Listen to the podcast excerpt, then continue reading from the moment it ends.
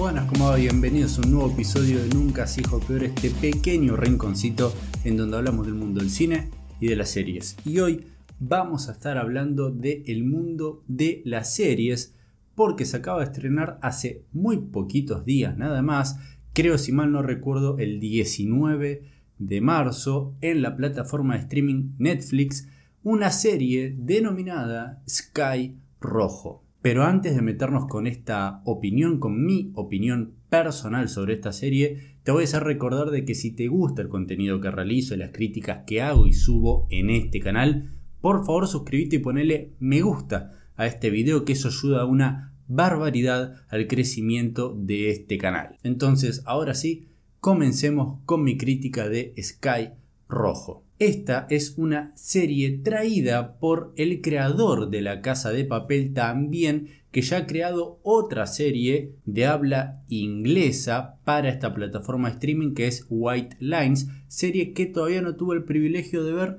no sé si ustedes ya la han visto y me pueden dejar acá abajo en los comentarios qué les pareció y si me la recomiendan para que la haga y haga una crítica en este canal. Pero hablemos de Sky Rojo, de los que nos compete hoy en día. Esta es una serie que por el momento cuenta con una única temporada de 8 episodios y cada episodio tiene una duración de entre 25 a 30 minutos, así que eso es muy bueno y significa un visionado muy muy rápido. A hoy todavía no se ha confirmado, no se ha oficializado que esta serie tendrá una segunda temporada, la cual será la segunda temporada y fin de Sky Rojo, pero esto estaría por anunciarse. Ya en cierta medida se sabe que va a haber una segunda temporada y que va a contar también con 8 episodios. Sky Rojo se siente como la casa de papel, pero en esteroides, en muchísimos esteroides. Constantemente quiere ser extravagante, extrema y exagerada en cada una de las situaciones que se nos plasman en pantalla sin ni siquiera haberse puesto a pensar un segundo el guion. Es más, parece que no hay un guion en sí, que hay una idea de un plot general y que simplemente dijeron, bueno, estos son nuestros lineamientos, agarramos una cámara, vamos a darle a play y filmemos algo tan loco, extravagante, lleno de acción, sexualicemos a más no poder, ¿qué importa si después nos vamos a estar contradiciendo y generando agujeros de guion? Que sea entretenimiento puro. Y hay algo que estuve leyendo que dijo una de las productoras, si mal no recuerdo, de esta serie, es que la idea de Sky Rojo es que se sienta como un fin de acto continuo. Como ustedes ya saben, las películas suelen estar divididas en tres actos, introducción, nudo y desenlace. Ellos quieren darte la sensación de que constantemente y sin parar estás viviendo un desenlace. El desenlace suele ser siempre más frenético y en donde ya no hay una construcción y un desarrollo de personajes donde eso estuvo plasmado en los actos anteriores. Quizás en Sky Rojo hay un pequeño desarrollo y hay una pequeña importancia en establecer un plot primario en el primer episodio y luego a partir de ahí es explosión, donde, vuelvo a repetir, el guion no importa nada. El desarrollo de los personajes luego lo quieren ir dando a través de flashback y la utilización de recursos voice and off que también me hace recordar muchísimo las explicaciones y al desarrollo que da Tokio en la casa de papel en todas las temporadas. Y eso también es un recurso que a mí nunca me gustó de esa serie.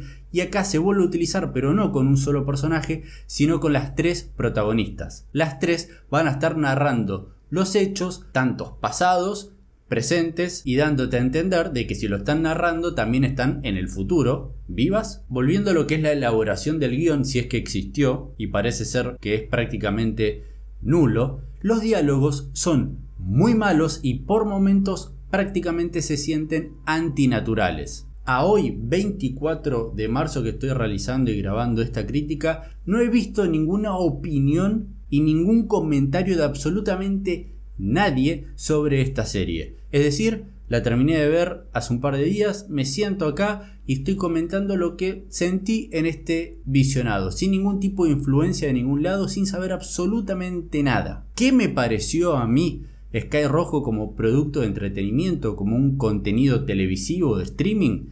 Que realmente esta serie es mala. muy mala. Pero como bien dijimos, carece de un elemento cinematográfico esencial que es el guion, en cierta medida, y que quiere ser simplemente entretenimiento, un desenlace constante. Desde ese punto de vista, ¿entretiene Sky Rojo? Bueno, la verdad es que no lo sé. Yo nunca me sentí entretenido.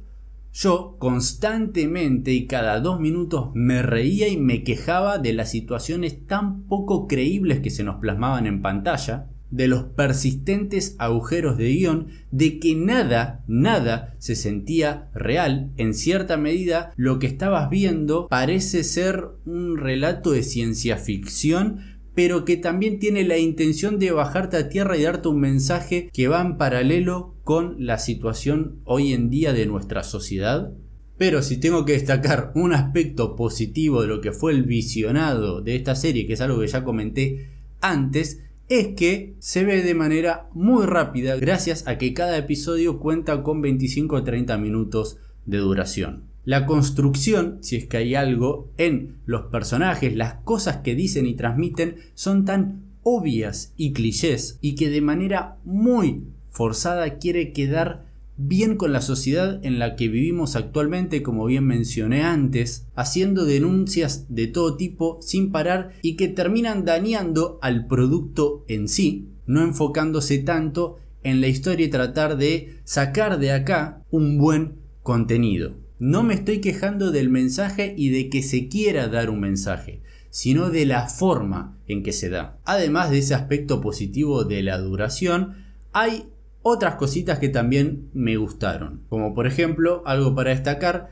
es el personaje del proxeneta junto con la relación que tiene con sus esbirros y además, mejor aún, el vínculo que existe entre los esbirros mismos. Esto me pareció el elemento más entretenido y que más me gustó y que más me llamaba a mí la atención de esta serie. Desde mi punto de vista son los mejores personajes de Sky Rojo, pero por lejos. Ahora, dentro de las protagonistas, para mí el personaje mejor construido y desarrollado durante toda esta temporada y que de alguna manera es aceptable lo que se está haciendo con ella es el personaje de Coral, interpretado por Verónica Sánchez. Otro acierto y que depende muchísimo de cómo es ejecutado es el tono. Esa mezcla entre el humor y las situaciones tan críticas, violentas y dramáticas que viven nuestros personajes, pero que a la vez, como bien dije, teniendo en cuenta la ejecución de este tono, termina siendo un acierto bastante variable. Al terminar el visionado de esta primera temporada, a mí no me dejó ningún tipo de intención o de interés en querer ver una segunda y obvia temporada, porque la manera en que termina es que no parece el final de una temporada, simplemente parece que terminó un capítulo y hay que ver un siguiente. Teniendo en cuenta que era el octavo y era lo único que había, está clarísimo que iba a haber una segunda temporada que me imagino en un par de días, semanas ya se va a estar confirmando, porque además, si bien este contenido a mí me pareció malísimo, es el creador de la casa de papel y esa persona y los contenidos que realizan son muy vistos en esta plataforma de streaming, siendo que en Argentina fue durante estos días, durante esta primera semana de su estreno, el contenido número uno de nuestro país. Y no me extrañaría que esto se repita en varios otros países. Así que bueno, ¿y ustedes la vieron? ¿No la vieron? ¿La van a ver? Y si la viste, ¿qué te pareció? Déjame por favor acá abajo en los comentarios cuál es tu opinión que necesito y quiero saberla. Perdón por ser insistente con esto, pero si te gusta el contenido que realizo y las críticas que hago en este canal, por favor suscríbete y ponele me gusta a este video y por qué no compartirlo con tus amigos cinéfilos que eso ayudaría muchísimo al crecimiento de este canal. Muy bien sabes que me puedes encontrar en Instagram como nunca se dijo peor y que nos podemos volver a ver en un próximo episodio.